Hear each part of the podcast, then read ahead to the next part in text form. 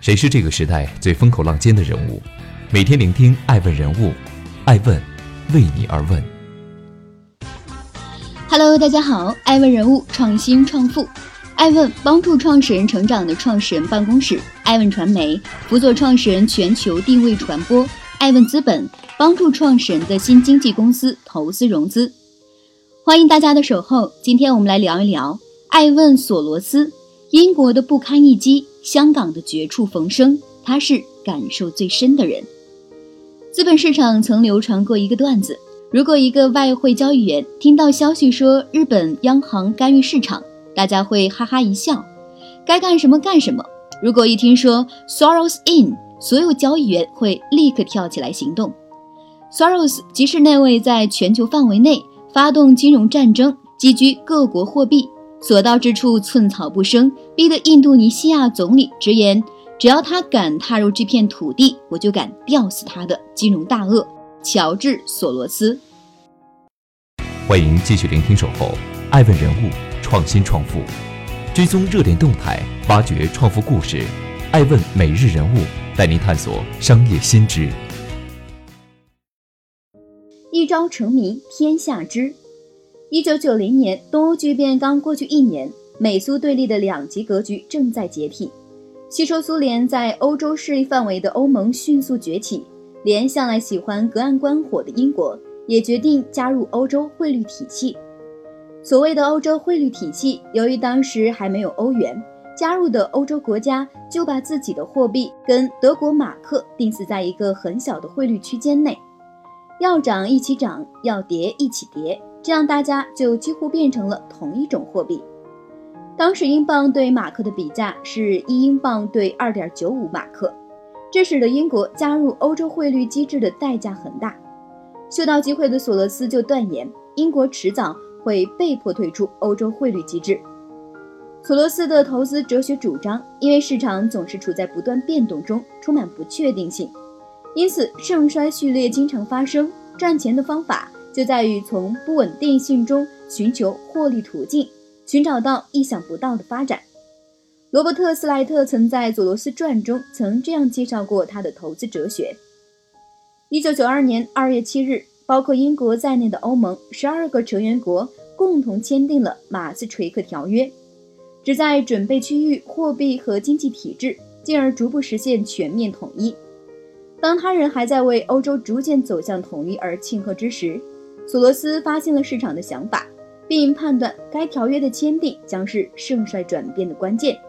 一场上百亿元的赌博就此开始。一九九二年六月，六位货币主义者联名给《伦敦时报》写了一封信，督促英国退出欧洲汇率机制。矛盾的焦点在于，当下的机制下，即使汇率统一了，那利率也得统一。不然哪边利率高，钱就往哪边跑。当时的德国由于刚刚统一，国内在大搞基础设施建设，导致财政赤字问题严重。为了防止通胀，只好不停加息。相反，英国却陷入萧条时期，急需通过降息来促进经济发展。由于是跟德国马克挂钩，英国只好求着德国政府降息。可德国为了自身发展，不但拒绝了降息要求。反而在七月把贴现率升为百分之八点七五，这下本身就经济困难的英国可就跟不上了。结果过高的德国利息率引起了外汇市场出现抛售英镑转而抢购马克的风潮，这使英镑汇率大跌。一九九二年九月三日，为避免英镑持续下跌，时任英国财政部长的拉蒙特宣布。政府计划向国际银行借贷七十五亿英镑的外汇，用以买进英镑。期间，索罗斯一直在密切关注这里的局势，伺机而动。他有种预感，一颗定时炸弹已经开始计时，何时爆炸只是时间问题。一九九二年九月十日，《华尔街日报》上发表了一篇对德国中央银行总裁史勒辛格的采访。他表示，英国的经济问题。可以通过贬值来避免动荡。这则采访无异于向投机者发出抛售英镑的邀请函。索罗斯感觉等待已久的时机终于到来。随后，老辣的索罗斯以十亿美元为担保，借贷三十亿，再加上自己全身家当，完成一场价值百亿的豪赌。索罗斯之所以能在这场赌局中一战成名，不在于他玩的有多早，而在于他玩的足够大。一九九五年九月十五日，索罗斯的加入让这场赌局走向了终点。殊死一搏的英格兰银行花费将近三分之一的外汇储备来买入英镑，可在强大的国际游资面前，也只是杯水车薪。下午四点，英国宣布认输，退出欧洲汇率机制。随后，英镑大幅贬值，这一天被称为“黑色星期三”。由于时差关系，当时还在曼哈顿的公寓里睡觉的索罗斯被一个电话吵醒：“嘿，你刚刚赚了十亿美元。”不夸张地说，当年的十亿美元能买下半个北京城。欢迎继续聆听《守候》，爱问人物，创新创富，追踪热点动态，挖掘创富故事。爱问每日人物带您探索商业新知。山雨欲来风满楼。一九九五年，索罗斯将目光转向东南亚。此时的东南亚得益于传承日本、韩国等发达国家的产业转移，经济飞速发展。据国际银行数据显示，当年的 GDP 增长率：马来西亚百分之九点六，越南百分之九点五，泰国百分之八点五，印度尼西亚百分之七点五，菲律宾百分之五点四，缅甸百分之七点七。新加坡百分之八点三，相比之下，美国的 GDP 增速仅为百分之二点六八。经济大增长对于这些东南亚国家来说，却是一次千载难逢的机会。每个人都想出人头地，每个人都只顾眼前的黄金。泰国就是冲得最快的那个，容不得经济增长有半点停滞。当时实行盯住美元的汇率制度的泰铢，随着美元指数上行而不断升值。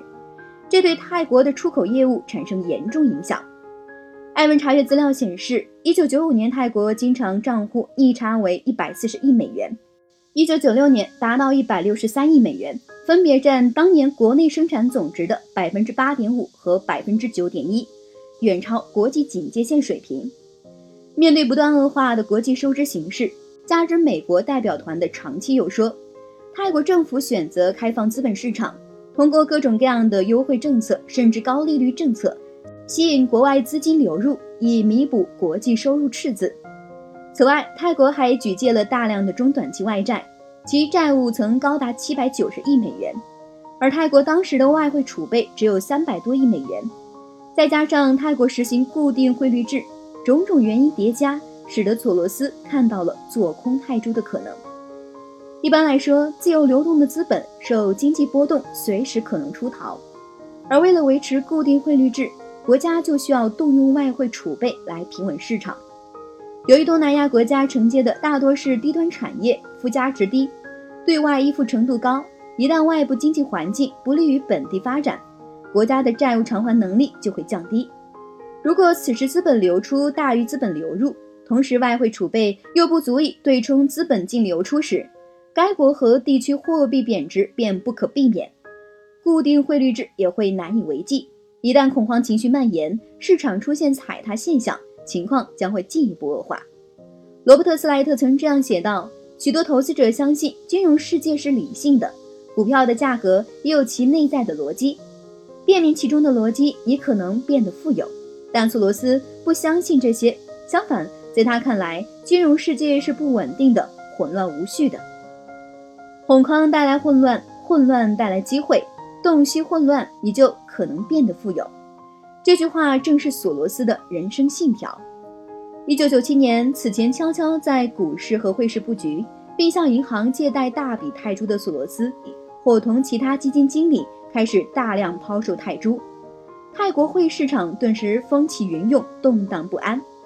面对泰铢一路下滑，泰国政府动用了三百亿美元的外汇储备。和一百五十亿美元的国际贷款，试图力挽狂澜。可相对于索罗斯领衔的国际游资，泰国政府四百五十亿美元的资金犹如杯水车薪，无济于事。期间，泰国的国民财富损失了三分之一。随后，受泰国经济危机影响，印度尼西亚、菲律宾、缅甸、马来西亚等国家的 GDP 也遭遇断崖式下跌，货币贬值，工厂倒闭，银行破产，物价飞涨。繁荣一时的东南亚从此一蹶不振。然而，在一波带走亚洲四小虎——印度尼西亚、泰国、马来西亚和菲律宾后，索罗斯没有停下他的脚步，亚洲金融中心香港成了这场大戏的最后高潮。欢迎继续聆听《守候爱问人物创新创富》，追踪热点动态，挖掘创富故事。爱问每日人物带您探索商业新知。无可奈何花落去。罗大佑在《皇后大道东》中唱道：“皇后大道西又皇后大道东，皇后大道东转皇后大道中，皇后大道东上合为皇宫，皇后大道中人民如潮涌。”九七年香港回归，并非所有人都在庆贺，未来该向何处去，很多人都在迷茫。加上外界唱衰香港的言论不断，一时间担忧、惶恐。顾虑的情绪在民间蔓延，不少富豪明星出逃，许多不明所以的民众也纷纷搬离了香港。然而，此时的香港资本市场是一片繁荣。艾文注意到，东南亚金融危机前后，大量避险资金涌入香港，加上有人刻意在全球范围制造舆论，超前透支利好，恒生指数一度突破了一万六千六百六十六点的历史最高位。民间情绪与资本市场的错位，成了索罗斯做空香港的前提。一九九七年十月二十一日，索罗斯率领众多游资登陆伦敦汇市，抛出价值近六十亿美元的港币，将港币对美元的汇率压过了一比七点七五的警戒线。同样的配方，同样的味道，巨大的恐慌使得香港迅速进入了羊群状态。作为全球知名的自由港，对于资本市场。香港向来奉行不干涉政策，面对有人恶意做空，时任香港金管局总裁的任志刚有且只有一招：提高利率。因此，他也被人戏称为“人一招”。可利率一高，借钱的代价是大了，但市场上的钱也都往银行跑了，流入股市的资金变少了。次日，香港恒生指数下跌百分之十点四，十月二十八日再度狂跌百分之十三点四。相比峰值，恒生股市总值减少二点一万亿港币，香港人均财产减少三十五万港币。股市崩溃不仅加剧了民间的恐慌，还正中索罗斯的下怀。据报道，索罗斯在恶意做空前就通过汇市拆借大量港币，在股指期货市场暗中建仓积累空单。这样一来，加息策略非但没让这些国际炒家知难而退，反而在期货市场大赚一笔。加上在东南亚地区扫荡的战果颇丰，对于香港，索罗斯志在必得。然而，索罗斯无论如何也没想到，接下来等待他的将是一场恶战。一九九八年八月，索罗斯联合国际炒家向香港发起总攻，利用即期交易抛空港元，三天就集中抛售了四百六十亿元。紧接着，顺势将先前布局好的港股和融券介入的成分股疯狂抛出。集中打压恒生指数，最后在股指期货市场大量买空，坐收渔翁之利。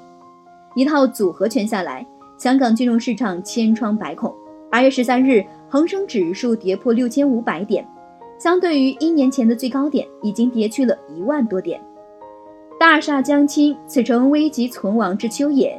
时任香港特别行政区财政司司长的曾荫权，向特别行政长官董建华请示。是否调用外汇储备入市进行干预？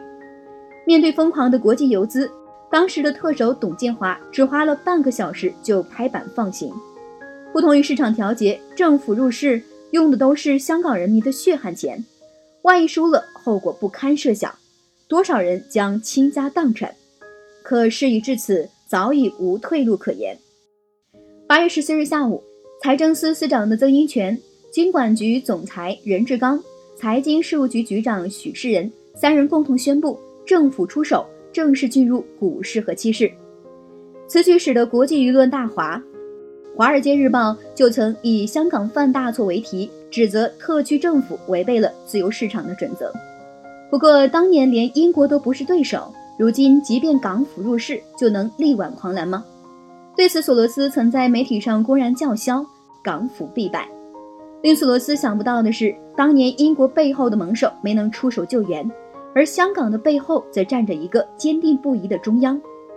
一九九八年三月十九日，刚刚上任的朱总理在两会上庄严承诺，只要特区政府向中央提出要求，中央将不惜一切代价维护香港的繁荣稳定，保护它的联系汇率制度。一九九八年七月一日，江主席在香港回归一周年庆祝大会上表示，中央政府全力支持香港特区政府所采取的应对措施，特别是坚决支持香港特区政府维护香港的联系汇率制度。保持香港大局稳定，有了中央撑腰，留给香港政府的就是放手一搏。等到再次开盘，香港政府一举将恒指推升至七千八百二十一点，索罗斯们第一次尝到了亏钱的滋味。转眼到了八月二十八日，是八月恒指期货结算的日子，也是双方最后的决战。索罗斯这边给出的策略还是运用羊群效应，一上来就大量抛盘。试图引起市场恐慌，香港政府早已准备就绪，面对索罗斯们抛出来的空盘，有多少接多少。五分钟成交额就将近四十亿，随后双方围绕七千八百点多次进行搏杀，在这背后的每一次操作都是上亿元的投入。下午四点，恒生指数终定格在七千八百二十九点，交易额达到了香港股市有史以来的最高纪录七百九十亿港元。平均每分钟超过三亿。九月，香港金管局颁布外汇、证券交易和结算新规，当日恒指大涨，一举站上八千点，恒生指数重新破万，获利颇丰的香港政府也功成身退。拳打英国，脚踢东南亚，横扫世界的索罗斯败了。有这样一种状态，你可能觉得自己太成功了，以及为了成功，你需要做许多事情。我需要在这两者中间找一个平衡点，不能被自己的成功弄得摇摆不定，我不能被卷入超出自己能力以外的事情，这才是我人生中真正的竞赛，这才是有风险的那部分。